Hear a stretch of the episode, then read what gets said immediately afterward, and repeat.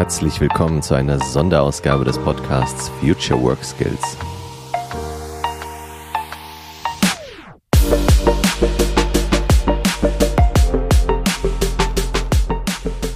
Ich bin Dennis Fischer. Es ist 5.30 Uhr am 15. Februar 2022 und ich konnte einfach nicht mehr schlafen, weil ich so aufgeregt war.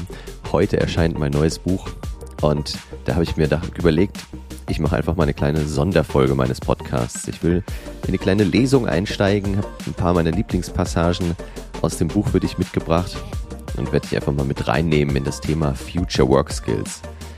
Wenn es dir gefällt, dann bestellst dir gerne gleich heute auf Amazon, bei deinem Buchladen, wo auch immer du möchtest. Ich würde mich super freuen.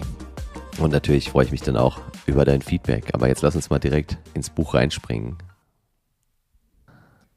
Lass uns mal direkt mit der Einleitung und mit dem ersten Satz der Einleitung starten. Stell dir folgende Situation vor. Eine Familie sitzt am Esstisch. Sie haben zwei Kinder, einen Sohn 15 Jahre alt und eine Tochter, die gerade ihren 18. Geburtstag gefeiert hat. Die Tochter hat die Schule beendet und möchte gerne ein Studium beginnen. Seit Wochen diskutiert sie mit ihren Eltern über ihren Studienwunsch und heute probiert sie es erneut. Sie sagt, Papa, bitte, bitte, bitte, ich würde wirklich viel lieber Jura studieren. Der Vater schaut sie nur genervt an und antwortet mit lauter Stimme, das haben wir doch schon hundertmal besprochen. Du übernimmst den YouTube-Kanal deiner Mutter und damit ein für alle Mal Ende der Diskussion. Ja, werden wir das in einigen Jahren zu unseren eigenen Kindern sagen? Gut möglich, oder? Die Arbeitswelt, die Berufswelt verändert sich und genau darum geht es ja in den ersten Kapiteln in dem Buch. Wie verändert sich denn die Arbeitswelt. Was heißt KI? Welche Jobs werden vielleicht wegfallen? Welche Jobs werden neu entstehen? Und insgesamt habe ich das Buch in vier Fragen sozusagen aufgeteilt. Die erste Frage, wie sieht dein Job in zehn Jahren aus? Gebe ich auch eine Checkliste an die Hand, anhand, der anhand derer man schauen kann, hey, was passiert da vermutlich? Welche Berufe werden eher entstehen, auch in meiner Branche? Und ja, wie konkret wird sich mein Beruf potenziell verändern? Die zweite Frage ist, welches Mindset möchtest du haben? Also in dieser Arbeitswelt der Zukunft, wie willst du dem begegnen? Mit welchem Mindset, mit welcher Einstellung willst du daran gehen? Dritte Frage, welche Skills benötigst du? Das ist natürlich das Herzstück des Buches, wo ich die neuen Future Work Skills detailliert beschreibe, Übungen an die Hand gebe. Und dann im vierten Schritt die Frage, wie kommst du ins Handeln? Also jetzt weißt du, mit welchem Mindset, mit welchen wichtigen Skills du irgendwie die Zukunft bestreiten kannst. Wie legst du jetzt los? Wie stellst du sicher, dass du direkt nach der Lektüre des Buches auch anfängst? Das sind so die vier Hauptfragen, an denen ich das Buch hin ausgerichtet habe. Ich würde sagen, wir springen einfach mal mitten rein und fangen mal mit dem ersten Teil an, nämlich der Frage, wie verändern sich denn die Berufe, welche werden vielleicht neu entstehen, welche werden wegfallen. Und ich habe in einem Kapitel mal zehn Berufe herausgepickt, die meiner Meinung nach in den nächsten Jahren entstehen werden, die es heute noch gar nicht gibt, in dem Umfang zumindest. Und einer davon ist die Magen-Darm-Beraterin. Ich habe geschrieben, kommen wir zu einem etwas handfesteren Beruf der Zukunft.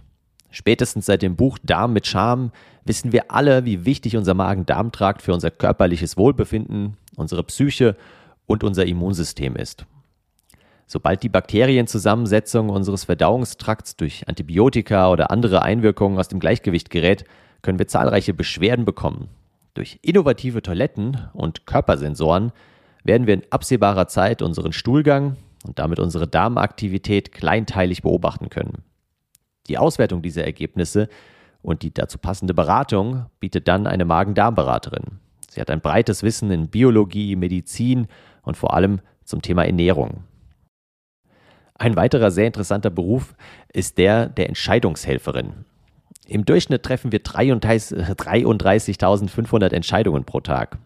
Und einerseits werden wir in Zukunft immer mehr Entscheidungen an unsere virtuelle Assistenz delegieren können, klar. Aber andererseits spüren wir schon heute, dass es bei schwierigen Entscheidungen so viele Einflussfaktoren gibt, die wir gar nicht alle berücksichtigen können. Und ja, das führt bereits heute bei vielen Personen zu einer Lähmung. Nach dem Motto, hey, ich weiß nicht, welche Entscheidung die richtige ist, also treffe ich lieber gar keine. Und genau da kommt diese Entscheidungshelferin ins Spiel. Sie hört zu, zieht neutral alle nützlichen Informationen heran und hilft dann, daraus eine Schlussfolgerung zu ziehen. Also auch ein interessanter Beruf. Oder was haben wir noch hier im Angebot? Der Datenmüllrecycler. Also der Müllmann von heute, der sich in Zukunft um die Daten kümmert und ja, sämtliche Daten, die er bekommt, private, öffentliche Unternehmensdaten, schaut er sich an und entscheidet dann natürlich auch nicht alleine, sondern mit Hilfe von KIs und Algorithmen, aber letztendlich entscheidet er, hey, sollen wir die aufheben oder sollen wir die für immer löschen, löschen, um einfach auch Platz zu schaffen. Und so gibt es äh, zahlreiche spannende Berufe, die da in den nächsten Jahren auf uns zukommen, beziehungsweise die eben nicht auf uns zukommen, sondern die wir selbst entwickeln werden, die teilweise sich vielleicht durchsetzen werden, teilweise vielleicht auch wieder vom Markt verschwinden werden. Aber ich finde es sehr, sehr spannend, sich damit mal zu beschäftigen. Und da habe ich dir einen kleinen Einblick mal in meinem Buch gegeben und auch noch einige Quellen, wo du noch tiefer in verschiedene Berufe der Zukunft eintauchen kannst. Aber ich hatte ja auch versprochen, es geht konkret um dich, weil, ja, was bringt es dir, wenn du von Datenmüllrecyclern irgendwas hörst, heute aber in einer ganz anderen Branche, in einem ganz anderen Bereich tätig bist. Und deswegen habe ich auch eine kurze Checkliste mit aufgenommen in dem Buch. Auch hier zehn Fragen, teilweise provokante Fragen, anhand derer du schauen kannst, hey, wie wahrscheinlich ist es denn, dass ich meinen Beruf so wie heute in zehn Jahren noch ausübe? Und ich will dir mal von den zehn Stück einfach zwei, drei vorlesen und dich da mal kurz mit ins Buch wieder reinnehmen. Und das erste ist, vermittelst du ein Gefühl? Eine gute Faustformel ist folgende. Wenn du andere Menschen etwas fühlen lässt, hat dein Job gute Überlebenschancen. Egal, ob du im Hotel an der Rezeption, in einem Massagestudio, als Regisseur oder in einer Marketingabteilung arbeitest. Gefühle sind tief in uns Menschen verankert und wir lieben große Emotionen. Bis diese von KI oder Maschinen vermittelt werden können, wird es sicherlich noch eine Weile dauern. Dann eine weitere Frage, kannst du ein Handbuch zu deinem Job schreiben? Wie weiter vorn, also im Buch schon beschrieben worden, werden zuerst die Jobs automatisiert, für die du ein Handbuch erstellen und mit dessen Hilfe du eine andere Person in vier Wochen anlernen kannst. Geht das bei dir? Wie dick ist das Handbuch, in dem du deine Tätigkeiten festhalten und damit in kurzer Zeit eine ungelernte Arbeitskraft trainieren kannst? Eine weitere Frage, kannibalisierst du dich selbst? Wie hat Steve Jobs es so schön formuliert? Wenn du dich nicht selbst kannibalisierst, wird es jemand anderes tun. Falls du jetzt Angst hast, dass dein Job automatisiert wird, solltest du alles dafür tun, dass dies geschieht. Ja, genau, du hast richtig gehört, weil dadurch eignest du dir wertvolle Kompetenzen an, die du im weiteren Verlauf deines Berufslebens sicherlich noch an vielen anderen Stellen gebrauchen kannst. Und wie sieht es bei dir konkret aus? Hältst du eher Informationen zurück, weil du Angst hast, dadurch überflüssig zu werden? Oder sägst du aktiv an deinem eigenen Stuhl? Und letzte, etwas provokantere Frage. Übst du einen Bullshit-Job aus? Hand aufs Herz. Wie viele Menschen hätten ein großes Problem, wenn du streiken würdest? Siehst du einen Mehrwert in deiner Beschäftigung und hast du das Gefühl, einen Sinn in der Arbeit zu finden? Dann fragst du dich jetzt, was ein Bullshit-Job ist? Das schauen wir uns jetzt mal im nächsten Kapitel an. Und auch da will ich dich gleich mal in diesem Podcast kurz mit hinnehmen. Und wir schauen mal auf den Begriff Bullshit-Jobs. Wie an vielen Stellen im Buch fange ich immer ganz gerne mit einer kleinen Geschichte an, um dich einfach direkt auch da in das Thema wieder reinzuziehen. Und so habe ich es auch hier eben in dem Kapitel Bullshit-Jobs gemacht. Und ich würde sagen, wir springen mal direkt rein. Kannst du dich noch an den Höhepunkt der Corona-Krise im Jahr 2020 erinnern? In vielen Städten in ganz Europa standen abends um 20 Uhr Menschen auf ihren Balkonen und applaudierten. Sie spielten Trompete, Klavier oder sangen, um Danke zu sagen. Danke an die Menschen, die unsere Gesellschaft zusammenbanden und unser Leben aufrechterhielten. Vorneweg natürlich die Ärztinnen und Pfleger. Diese wiederum revanchierten sich mit Bilder aus dem Krankenhaus, auf denen war zu lesen, wir bleiben für euch hier, bitte bleibt für uns zu Hause. Es waren Tage, an denen man das Gefühl haben konnte, wir hätten endlich erkannt, welche Jobs unverzichtbar für unsere Gesellschaft sind. Medizinerinnen, Altenpfleger, Supermarktkassierer, Bus- und Bahnfahrerinnen, Feuerwehrmänner und Polizistinnen. Alle die, die sonst nicht nur zu wenig Anerkennung, sondern auch zu wenig Gehalt bekommen. Ich habe mir zu dieser Zeit überlegt, wie es wäre, wenn diese lebenswichtigen Berufsgruppen das Mindset von Lufthansa-Piloten gehabt hätten. In den Jahren vor der Corona-Krise hatten sich die Piloten darauf spezialisiert, kurz vor dem Ende der Sommerferien zu streiken, um möglichst großen Druck ausüben zu können. Stell dir nur mal kurz vor, in welchem Chaos wir versunken wären, wenn Ärzte, Müllwerkerinnen, Supermarktkassierer und Feuerwehrmänner zum Höhepunkt der Corona-Krise gestreikt hätten. Die Menschen hätten nicht nur Klopapier und Nudeln gehamstert, sondern direkt die Supermärkte geplündert. So, an der Stelle unterbreche ich mal die Lesung und äh, ja, würde sagen, wenn es dich interessiert, wie es weitergeht, was genau dann die Bullshit-Jobs sind, tauchst du nochmal hier bei dem Kapitel tiefer ein. Am Ende, ich glaube, es ist klar geworden, geht es eben um Berufe, die relativ leicht zu ersetzen sind, seien es Lobbyisten, ja, seien es Makler, seien es vielleicht auch viele, die irgendwo im Online-Marketing tätig sind. Genau das bezeichnet David Gräber als sogenannte Bullshit-Jobs. Und die Definition ist laut ihm, ein Bullshit-Job ist eine Form der Beschäftigung, die so vollkommen sinnlos, unnötig oder schädlich ist, dass selbst der Beschäftigte ihres, ihre Existenz nicht rechtfertigen kann. Und Darum geht es in dem Kapitel noch ein bisschen, teilweise durchaus etwas provokant, aber ich denke ganz interessant zum Nachdenken und vor allem drehe ich es dann wieder in die Richtung, sich selbst mal die Frage zu stellen, hey, wie will ich denn in Zukunft leben? Wie will ich vor allem in den nächsten Jahren arbeiten? Und wie komme ich da in die richtige Richtung? Also, das so als kleiner Exkurs zum Thema Bullshit-Jobs. Jetzt würde ich sagen, wir springen mal direkt in die neuen Skills rein, weil das ist natürlich der, das Herzstück, der, der Kern des Buches. Es beginnt alles mit einem Future Fitness Check, also einem kurzen Selbsteinschätzungstest mit 45 Fragen, anhand dessen du herausfinden kannst, in welchen Skills du schon ganz gut aufgestellt bist und bei welchen du vielleicht noch ein bisschen Nachholbedarf hast. Und einer der neuen Skills, einer der wichtigsten meiner Meinung nach, ist äh, Empathie. Und da gehe ich dann erstmal drauf ein, was bedeutet das, wo kommt es her, warum wird Empathie in den nächsten Jahren so wichtig sein und gebe dann ein paar wirklich ganz konkrete Ideen und Denkanstöße mit in dem Buch, wie man Empathie trainieren kann. Und für mich beginnt Empathie, also diese Fähigkeit, sich in andere Menschen einzufühlen, vor allem zunächst mal bei mir selbst. Erst wenn ich mir selbst im Klaren werde, hey, wie fühle ich mich eigentlich? Wenn ich mich selbst besser wahrnehme, Gedanken, mir Gedanken über meine eigene Gefühlswelt mache, dann kann ich auch Empathie für andere empfinden. Und eine Übung nennt sich Emojis. Und ich lese dir mal einen kurzen Ausschnitt vor. Schau mal durch deine letzten zehn WhatsApp-Nachrichten. Verwendest du auch immer nur die gleichen drei Emojis?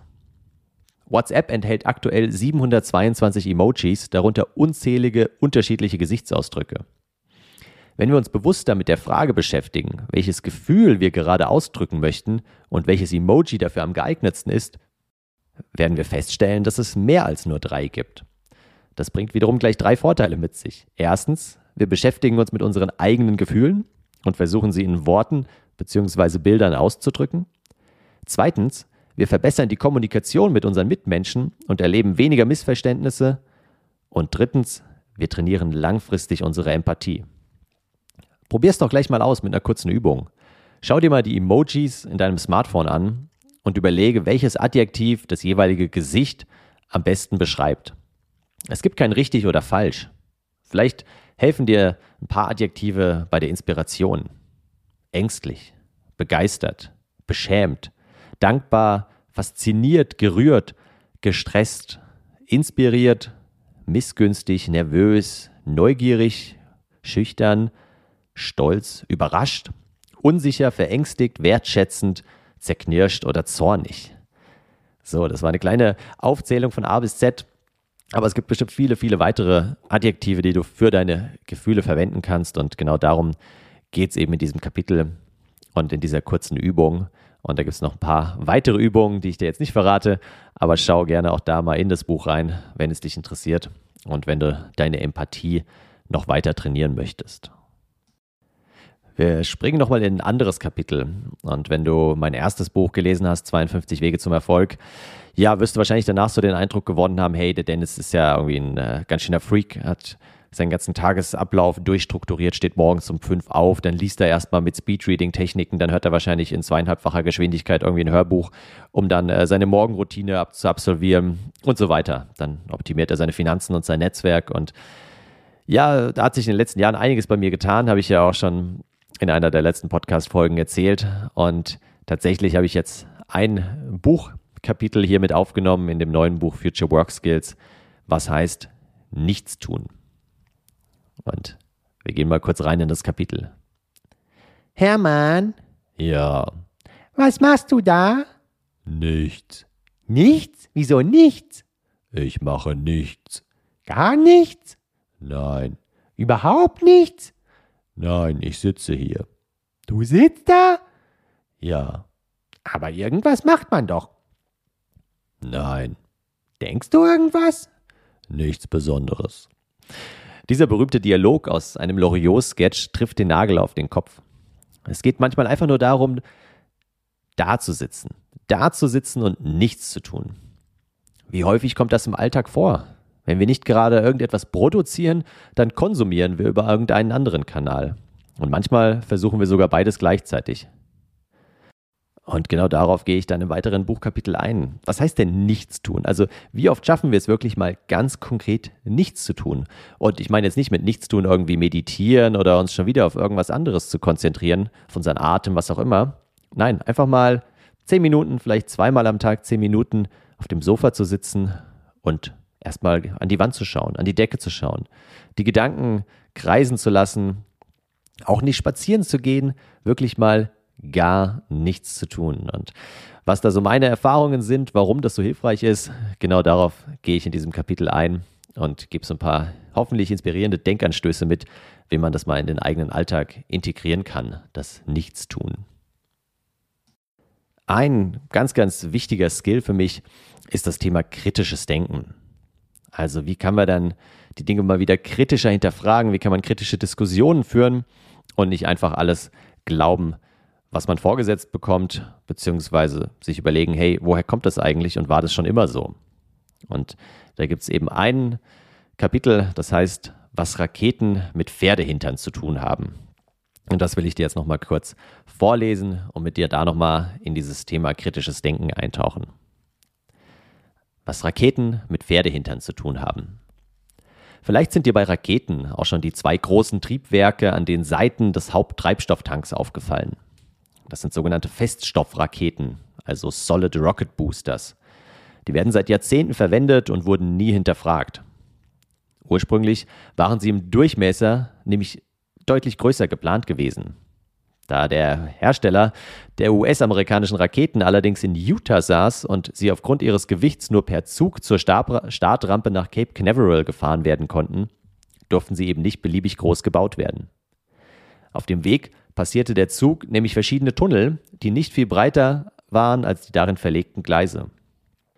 Ja, jetzt könnte man sagen, okay, das ist ja logisch, weil die Raketen mussten irgendwie durch den Tunnel passen und deshalb durften sie halt nicht breiter sein. Aber kritische Denker fragen sich, hey, wer hat denn die Breite des Tunnels bzw. der Gleise eigentlich festgelegt? Tatsächlich orientierten sich die ersten Eisenbahnlinien in Amerika an den Eisenbahnlinien in England. Um Materialkosten zu sparen, haben sie einfach die Spurenbreite übernommen. Aber wonach hatten die Engländer Jahre vorher entschieden, wie breit die Eisenbahnspuren sein sollten? Ja, die wiederum hatten sich an den ersten Straßenbahnen orientiert, die sich ihrerseits die Radabstände der Kutschen zum Vorbild genommen hatten. Die Kutschen waren in dieser Breite gebaut worden, weil sie sich an die Spurrillen an den Fernstraßen überall in Europa angepasst hatten, die wiederum vom kaiserlichen Rom für seine Legionen gebaut worden waren. Naja, und die Kutschenbreite im kaiserlichen Rom schließlich hat sich an der Breite von zwei Pferdehintern orientiert, die in das Gestell nebeneinander passen sollten. Also können wir sagen, dass die Größe moderner Solid Rocket Boosters von der Breite zweier Pferdehintern abhängig war. Zumindest so lange, bis jemand diesen Fakt hinterfragte und beschloss, das Raumschiff einfach anders zu bauen, als es bisher gebaut wurde. Ja, und genau das hat unter anderem Richard Branson getan, wie wir ja im Sommer jetzt äh, 2021 sehen konnten, dass er sich nämlich einfach mit einem Flugzeug auf eine gewisse Höhe, ich glaube 15, nee, 15 Kilometer ungefähr, ja, hat fliegen lassen und von da aus dann sozusagen die Raketentriebwerke gezündet hat. Also kritische Denker hinterfragen die Dinge eben und zwar bis sie am Ursprung angekommen sind. Und genau darum geht es in dem Kapitel. Warum ist das in Zukunft so wichtig und vor allem, wie kann ich das trainieren? Ja, habe ich auch eine Auflistung, 30 Fragen kritischer Denker, die, finde ich, eine ganz gute Ausgangsbasis ist, gerade wenn man irgendwo mal sagt, hey, in Meetings oder gegenüber der Führungskraft oder anderen Personen wird man gern öfter mal die Dinge ein bisschen kritisch hinterfragen. Dann sind diese 30 Fragen ein ganz guter Startpunkt. Ich will jetzt auch gar nicht das ganze Buch vorlesen. Du sollst ja auch selbst noch ein bisschen was zum Lesen oder auch zum Hören haben, wenn du es lieber als Hörbuch haben willst. Ich dachte, ich gebe dir zusätzlich zu dem Blick ins Buch, den du auch auf meiner Website haben kannst oder auch bei Amazon kannst du einen Blick reinwerfen. Ich gebe dir mal so einen kleinen Querschnitt, so ein paar meiner äh, favorisierten Stellen, auch wenn es noch viele, viele weitere gibt, die ich jetzt aus dem Podcast hier rausstreichen dürfte.